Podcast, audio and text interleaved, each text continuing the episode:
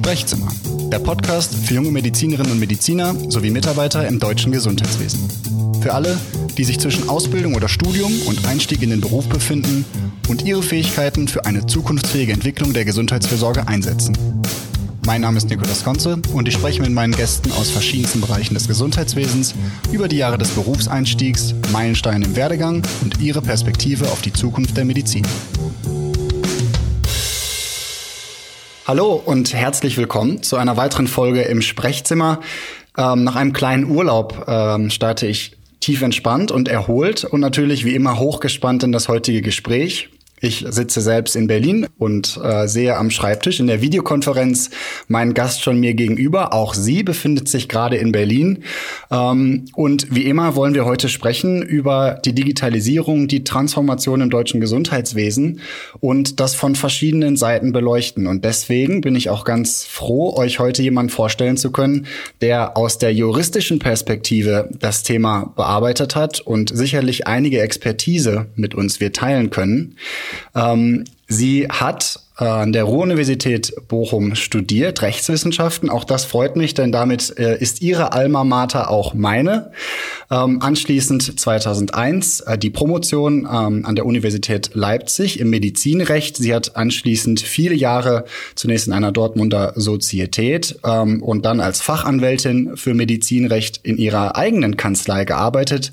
Seit 2012 in Berlin und Düsseldorf ähm, ansässig, die Kanzlei Jorzig Rechtsanwältin Anwälte und sie ist noch in diesem Jahr ausgezeichnet worden von der Wirtschaftswoche als Legal All-Star, als eine der drei besten Anwältinnen äh, Deutschlands in der Kategorie Medizinrecht.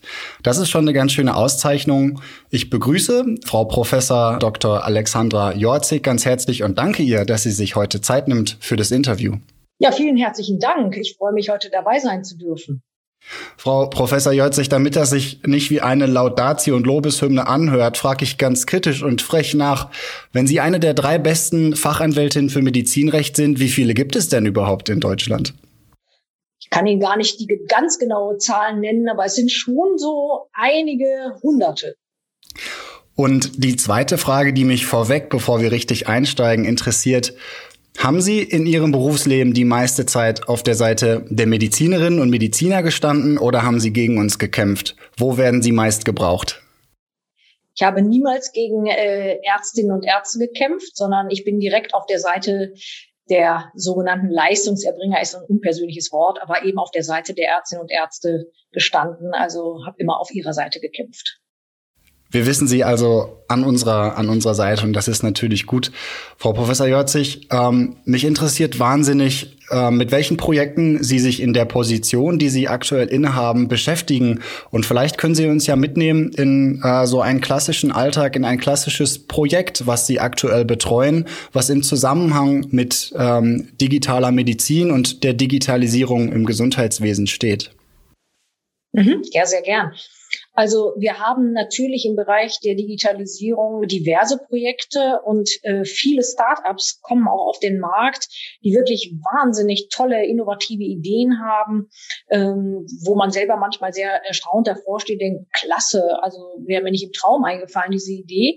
Wo wir aber dann manchmal, also wir, damit meine ich äh, als aus medizinrechtlicher Sicht, sagen müssen, oh, stopp, das geht so gar nicht. Also ist toll, die Innovation, aber das ähm, Gesundheitswesen ist sehr stark reguliert. Das heißt also, wir können im Gesundheitssystem nicht so auftreten wie im normalen Wirtschaftssystem, sondern müssen uns tatsächlich an den Regularien orientieren. Und deswegen gehen manche Dinge nicht, aber manchmal kann man einfach gemeinsam drüber nachdenken und findet dann doch einen Weg. Und da muss ich ganz ehrlich sagen, was, was mich unglaublich erfreut, und ich bin jetzt seit äh, 25 Jahren im Gesundheitswesen unterwegs, ich habe das noch nie in dieser Form wahrgenommen, dass man letztendlich äh, Patienten in das Zentrum des ganzen Geschehens, äh, Geschehen setzt. Ähm, das äh, wo man immer sagt, also man kann es eigentlich so sagen, äh, alles drumherum spielt immer eine ganz wichtige Rolle, aber eigentlich worum geht's? In Wirklichkeit geht's ja auch um die Patienten. Denn Ärztinnen und Ärzte scharen sich um die Patientinnen.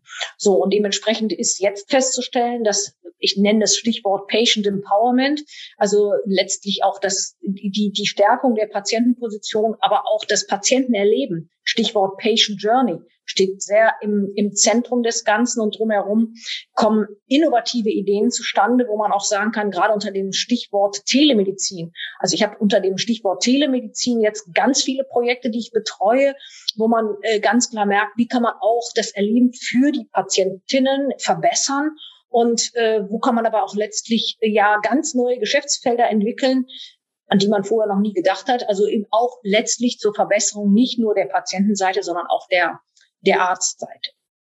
Das Stichwort Telemedizin greife ich natürlich allzu gern auf, denn das klingt ja so ähm, fantastisch und auch so einfach. Ähm, so wie ich mit meinen Freunden über die Videokonferenz äh, telefoniere und mich austausche, so hoffe ich in Zukunft auch meinen Leistungserbringer aus dem Gesundheitswesen, sprich die Ärztin, den Arzt, ähm, den Physiotherapeuten ähm, sprechen zu können und dort Hilfe zu erhalten. Wo lauern denn da eigentlich die Fallen aus rechtlicher Sicht? Warum ist es nicht so einfach, wie äh, man als Laie denken mag? Mhm.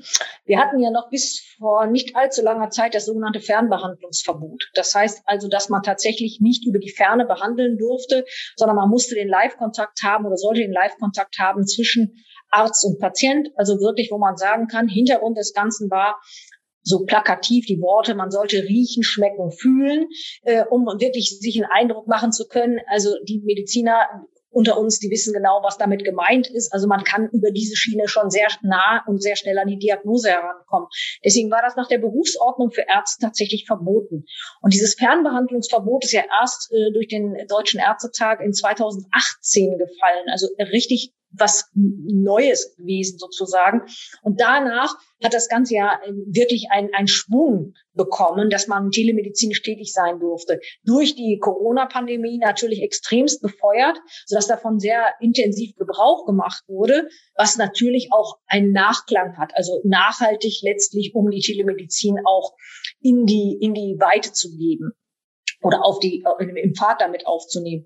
Und äh, es ist immer die Problematik dabei, dass man nicht alles über die Telemedizin erfüllen kann, weil das gehört auch dazu, dass man sagen äh, kann, man muss sich schon einen Eindruck machen. Vor allen Dingen, wenn man merkt, man kommt mit der Telemedizin nicht weiter, muss man, und das muss natürlich auch der Patient, die Patientin wissen, dann muss man tatsächlich den Live-Kontakt haben, wenn man zum Beispiel einen, einen, einen, einen Fühlbefund, also Tastbefund erheben muss oder sonstiges. Das muss natürlich die Patientenseite dann auch wissen, weil sonst läuft der Arzt Gefahr, dass er tatsächlich auch in die Haftung genommen wird. Also er kann jetzt nicht hergehen und sagen, ich mache jetzt alles nur noch über Videosprechstunde oder Telemedizin. Das könnte sonst ein Problem werden hinsichtlich der Haftung. Jetzt haben Sie gerade so schön zitiert, riechen, schmecken, fühlen. Darunter kann sich jeder was vorstellen. Und ähm, das erinnert einen natürlich an die Zeit Rudolf Virchows als, ähm, jetzt nenne ich das Beispiel des Diabetes, der tatsächlich anhand des Urins, ja, im wahrsten Sinne gerochen, äh, gesehen und gefühlt wurde. Ähm, in der heutigen Zeit hat das weiterhin einen gewissen Stellenwert. Nichtsdestotrotz wissen wir alle, es sind immer mehr Untersuchungen äh, hinzugekommen, die auf labortechnischen Methoden beruhen, die am Ende also eigentlich Daten ausgeben, äh, die uns in irgendeinen Zahlenwert eben mitteilen, ähm, wie es um den Patienten oder die Patientin steht. Die Verarbeitung dieser Daten wird jetzt natürlich auch gefordert. Ähm, man erwartet, dass äh, die behandelnden äh, Ärztinnen und Ärzte damit umgehen können ähm, und dass am besten alles versammelt ist in einer digitalen Patientenakte. Da ähm, ist natürlich auch hier die Frage, ähm, wie können wir da sicherstellen, dass die Daten sicher sind ähm, und wer trägt am Ende dafür eigentlich die Verantwortung? Ja, also das ist äh, sicherlich ein etwas das ein komplexes Thema, muss man sagen, weil die elektronische Patientenakte, muss man ja sehen, ist ohnehin ein, ein Thema für sich. Was aber auch wichtig ist, ist, dass ähm, man wissen muss, dass natürlich der Arzt seine eigene Dokumentation führen muss. Also das ist nicht zu verwechseln, dass die, die EPA die Dokumentation des eigentlichen Arztes darstellt. Ne? Das ist also ein Add-on, so will ich es mal bezeichnen. Und somit muss natürlich der Arzt in dem Moment oder die Ärztin sicherstellen, dass sie ihre eigene Dokumentation führt und äh, dementsprechend auch nachvoll aus da heraus nachvollzogen werden kann, was eigentlich gemacht wurde. Und das ist etwas, wo man natürlich sagt, die Ärztin, der Arzt handelt nicht aus forensischen Gründen, aber in der heutigen Zeit muss man eigentlich schon immer unter diesem Aspekt auch mit dokumentieren. So, und da ist natürlich die Gewähr gegeben, dass das vollständig sein muss, dass das sicher sein muss, also dass die Daten dort, dort sicher sein müssen. Ja, und die EPA wird ja über die Telematik dann angeschlossen und ist dann auch sicher. So sage ich jetzt mal an dieser Stelle, da will ich nicht so weit in die Tiefe gehen, aber ähm, das ist eben die, so ein bisschen die Dualität des Ganzen. Ne? Ja, Stichwort Gematik natürlich, äh, da nutze ich den Verweis auf äh, unser Interview mit Herrn äh, Dr. Leik Diegen, mit dem wir uns da ausführlich drüber unterhalten und der natürlich auch seine Vision skizziert, ähm, wie Daten zwischen den Leistungserbringern sich bewegen können und sollen.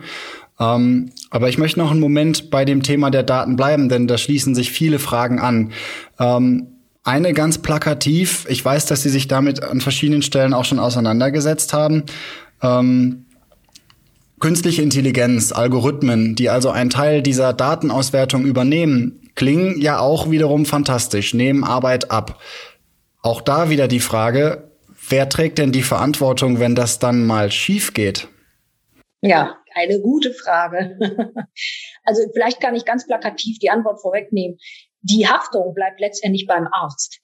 So, und das ist natürlich etwas, was, wo man denkt, na ja, so richtig vereinbar ist das nicht. Denn wenn man mal so ein bisschen durchschaut, wie künstliche Intelligenz funktioniert, ist das irgendwann ein Selbstläufer, also letztendlich ja auch ein selbstlernendes System, wo der Arzt nicht mehr so richtig genau differenzieren kann äh, oder das insbesondere nicht nachvollziehen kann.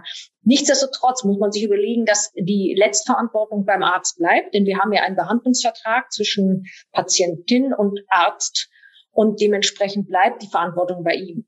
Was man sicherlich so sehen muss, ist, dass die Daten, das ist ein, ein wunderbares Tool, also die künstliche Intelligenz, um in eine präzisere Behandlung zu kommen. Denn wenn wir uns überlegen, wie in, in, in welcher Schnelligkeit künstliche Intelligenz Gesundheitsdaten abscannen kann, das könnte ein Mensch nicht. Der würde ja vielleicht 50 Jahre daran sitzen, bis er dann mal das alles gesichtet hätte. So, und das ist natürlich ein unglaublicher Mehrwert, der generiert wird durch die künstliche Intelligenz, wo dann der Arzt aber letztlich seine Schlüsse daraus ziehen kann. Ich, ich gehe davon aus, dass die digitale Medizin, so nenne ich es mal, ein Umbruch erfahren wird. Also sprich, die digitale Medizin wird anders funktionieren als die bisherige analoge Medizin. Das wird zu einem Umdenken der Ärzte führen. Man wird mit den Tools vertraut gemacht. Wir werden auch nicht umhin kommen, irgendwann Informat Informatik in die Ausbildung mit hineinzubringen, sonst versteht man es nicht mehr. Aber letztlich bleibt die Verantwortung beim Arzt. Und ähm, wenn Sie von der Ausbildung sprechen, Sie stehen jetzt ja im, im Austausch, im Kontakt mit äh, Medizinerinnen und Medizinern an unterschiedlichen Stellen. Sie haben schon gesagt, das sind gar nicht unbedingt die klinisch tätigen äh, Kolleginnen, sondern möglicherweise auch die, die gründen, ähm, die selber was in die Hand nehmen. Was raten Sie denen denn, ähm, wenn es um die Entwicklung einer Anwendung geht, einer digitalen Gesundheitsanwendung oder eines ähm, anderen innovativen Produktes?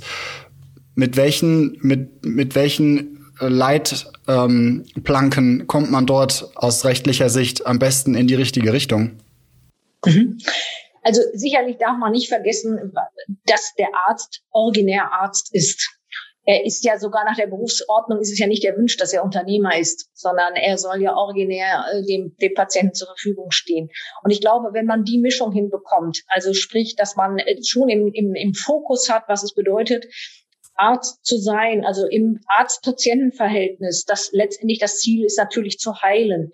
So, wenn man da die praktische Erfahrung sogar mit einfließen lassen kann und dann hinterher unternehmerisch denkt und dann sagt, was kann denn die Verbesserung sein, sowohl für den Patienten wie auch für den Arzt, ich glaube, wenn dieser Fokus gesetzt ist, dann kann man wirklich grundsätzlich sehr Gutes erreichen. Wenn man aber nur sich daraus löst und gar nicht mehr wie ein Arzt denkt, sondern nur noch als Unternehmer, ich glaube, das ist gefährlich, nicht nur hinsichtlich des berufsrechtlichen Hintergrundes, sondern auch, äh, weil man vielleicht dann das eigentliche Ziel aus den Augen verliert. Ja, äh, markante Worte, die Sie da an, an, an uns alle richten, ähm, aber mit einem sehr wahren Kern. Von der Perspektive, jetzt haben wir gehört oder wir wissen, dass in den letzten Jahren ähm, eine Vielzahl an Gesetzen die rechtlichen Rahmenbedingungen verändert hat und ähm, oder beziehungsweise die Gesetze den Rahmen verändert haben. Das digitale Versorgungsgesetz, ähm, die Neuordnung ähm, der der Möglichkeit, digitale Gesundheitsanwendungen zu schaffen, das Krankenhauszukunftsgesetz, eine Fülle an quasi rechtlichen Instrumenten, die genutzt werden, um hier etwas zu beschleunigen.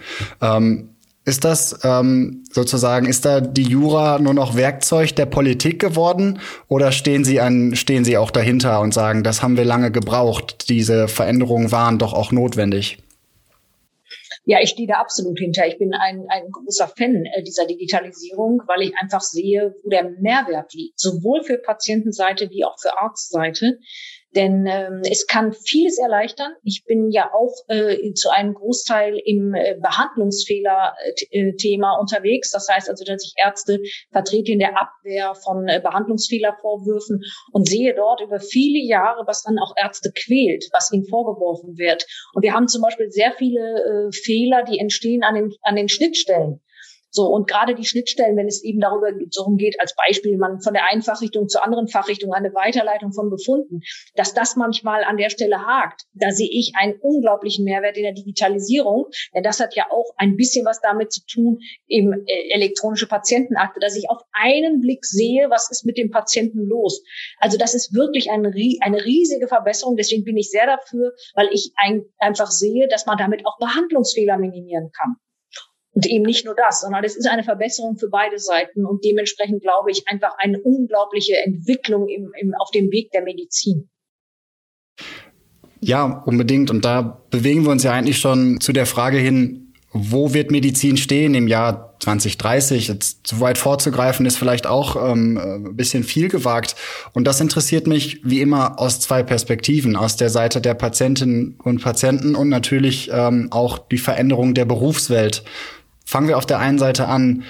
Was ist Ihre, was ist Ihr Ideal einer modernen, innovativen Patientenversorgung, wenn wir ein bisschen in die Zukunft blicken und das weiterdenken?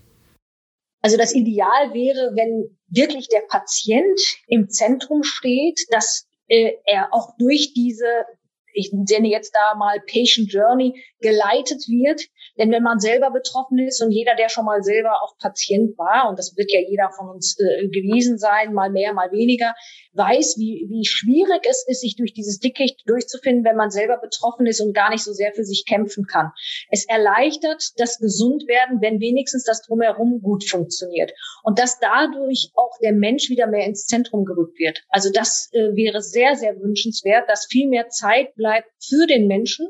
Denn wir wissen alle, dass äh, äh, Physis und Psyche zusammengehören und dementsprechend auch das äh, schneller zur Heilung führen kann. Auf der einen Seite. Auf der anderen Seite auch die Präventionsmedizin, wenn die gestärkt wird. Das ist ja durch Digitalität auch möglich. Und äh, also da sehe ich einen, einen ganz großen Mehrwert drin. Und deswegen glaube ich, dass das etwas sein wird, um das auf ein Stichwort runterzubrechen, der Mensch im, Zentrum des Ganzen. Der Mensch im Zentrum und ähm, wieder mehr Zeit für den Menschen zu haben. Das gilt, glaube ich, auch genau auf der anderen Seite. Denn wenn man so zuhört, den Dingen, die man eben aus der Gesundheitspolitik hört, im Großen der Fachkräftemangel, das betrifft die ärztlichen Stellen, das betrifft aber insbesondere aktuell auch die pflegerischen Stellen. Und dann aus Perspektive der einzelnen Berufstätigen häufig der Punkt, dass die Dokumentation, der Dokumentationsaufwand einen so großen Anteil der eigentlichen Arbeitszeit frisst, also negativ gesehen wird. Wo können wir uns dahin bewegen? Wie kann Digitalisierung hier helfen, Ressourcen wieder frei werden zu lassen?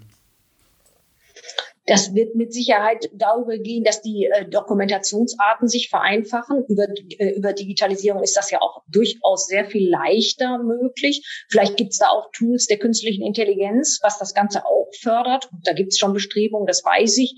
Also was das Ganze sehr viel äh, wirklich runterbricht, vereinfacht, dass wirklich diejenigen, die am Patienten arbeiten, Pflege, Ärzte und so weiter, dass die wirklich die Zeit haben für den Menschen in dem Moment, wofür sie auch angetreten sind, wofür sie die Ausbildung gemacht haben.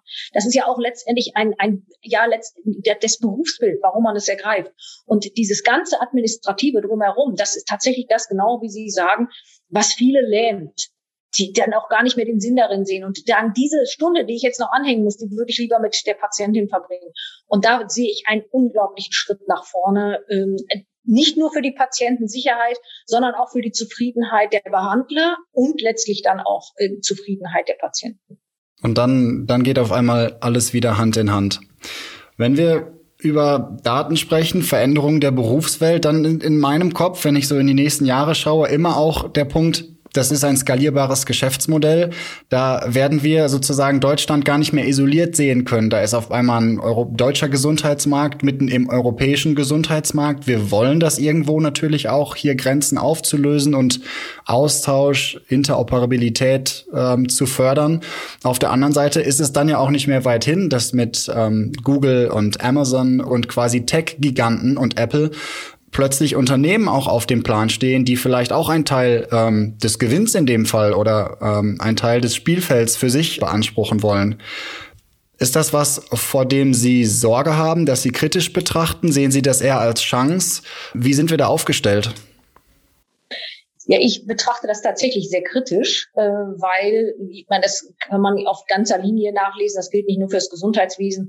Daten sind das neue Gold also sprich das Kapital der Zukunft. Und äh, man, es macht bei den Gesundheitsdaten keinen Halt. Wir sehen das ja schon, dass äh, Google, Amazon und so weiter auf den Gesundheitsmarkt drängt, und zwar massiv. Und äh, ich will sogar mal so plakativ formulieren, wer weiß, ob nicht der Zug für uns sogar schon abgefahren ist, weil wir natürlich in, in anderen Teilen der Welt nicht den äh, enormen Datenschutz haben, wie wir das in Europa haben. Also USA ist sehr viel äh, schwächer, was Datenschutz anbelangt und, und, und China, äh, da müssen wir gar nicht drüber reden, da gibt es eigentlich gar keinen Datenschutz. Jetzt, ich versuche es immer ins Positive zu verkehren und sage, das kann aber auch ein Alleinstellungsmerkmal sein, was wir in Europa bieten, unseren hohen Datenschutz. Das kann ja ein hohes Gut sein, denn äh, wir möchten nicht letztlich äh, zum äh, Datenkapital werden, weil ich finde, gerade Gesundheitsdaten sind hochsensible Daten, was man ja auch in unserer Datenschutzgrundverordnung sieht. Sie werden als ganz besondertes Gut behandelt. Und ich finde auch, dass das mit unserem Wertesystem in Europa sehr gut vereinbar ist. Und es sollte auch dabei bleiben. Denn was wird sonst aus, aus Patientendaten? Das ist dann nur noch eine Ware. Und ich glaube, dass sich das nicht mit unserem Wertesystem vereinbaren lässt. Mhm. Ja, äh, hoffen wir, dass es, ähm, dass das auch an den entsprechenden Stellen ähm, gehört wird und die Vorkehrungen getroffen werden, um diese Autonomie und das hohe Gut, was äh, das natürlich darstellt, irgendwie zu schützen. Frau Professor Jorzig, eine ganz persönliche Frage interessiert mich natürlich. Was hat denn Sie als ähm, Juristin, als Anwältin überhaupt bewogen, sich so sehr dem Thema der Medizin und der ähm, Gesundheits Wirtschaft, Wissenschaft zu widmen. Wo kommt diese Begeisterung her? Das kann ich Ihnen sagen. Das kommt aus meiner Jugend, weil ich äh, ein sehr sportliches Kind war oder eine Jugendliche war und dann mir leider einen Sportunfall zugezogen habe und dann tatsächlich meine ganze Jugend in Kliniken und Reha-Kliniken verbracht habe. Und in der Zeit fasziniert war von Medizin und meine Leidenschaft äh, zur Medizin entdeckt habe und wollte dann unbedingt Medizin studieren. Das ging aber nicht, weil ich dann tatsächlich im Rollstuhl saß und war nicht in der Lage, äh, die ganzen Praktika dort zu machen. Und dann habe ich mich entschieden, habe gesagt, ich fange mal mit Jura an und switch dann zur Medizin. Aber dann habe ich eigentlich entdeckt, wie toll auch Jura sein kann und habe dann einfach meine Leidenschaft oder mein Hobby zum Beruf gemacht und habe dann schon im Studium mich auf das Medizinrecht spezialisiert. Und das hat sich bis heute gehalten und durchgezogen.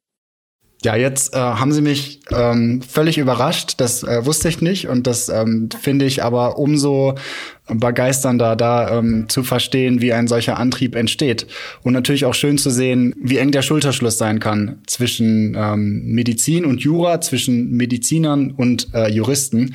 Denn das ist ja eigentlich auch genau die Mission oder die Vision in diesem Podcast junge Menschen, die gerade am Ende ihrer Ausbildung stehen. Es sind wahrscheinlich zumeist äh, Medizinstudierende oder Menschen, die im Gesundheitswesen tätig sind, dafür zu begeistern, an diesen Schnittstellen eben äh, zu arbeiten, davon äh, zu wissen und ähm, das Wissen dann anwenden zu können, wenn es um die Frage geht, wie gestalten wir digitale Medizin und digitale Gesundheitsversorgung äh, in der Zukunft weiter mit.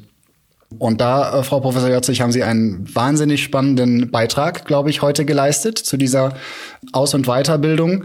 Und am Schluss frage ich immer noch, ob Sie etwas an uns junge Berufseinsteigerinnen und Einsteiger weitergeben können. Eine Mission oder ein Leitbild, ähm, das wir nicht vergessen sollten auf unserem Weg der Ausbildung. Ja, das kann ich in der Tat. Ich kann jeden nur ermutigen, ähm, seinem Herzen zu folgen. Und damit meine ich, wirklich seiner Leidenschaft nachzugehen. Denn wenn man seiner Leidenschaft nachgeht, wird man immer Freude im Beruf haben und man wird immer Erfolg im Beruf haben.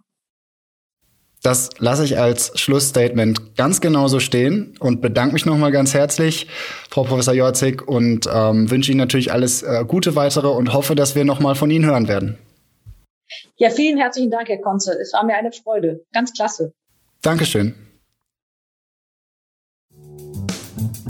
Sprechzimmer, der Podcast für junge Medizinerinnen und Mediziner sowie Mitarbeiter im deutschen Gesundheitswesen.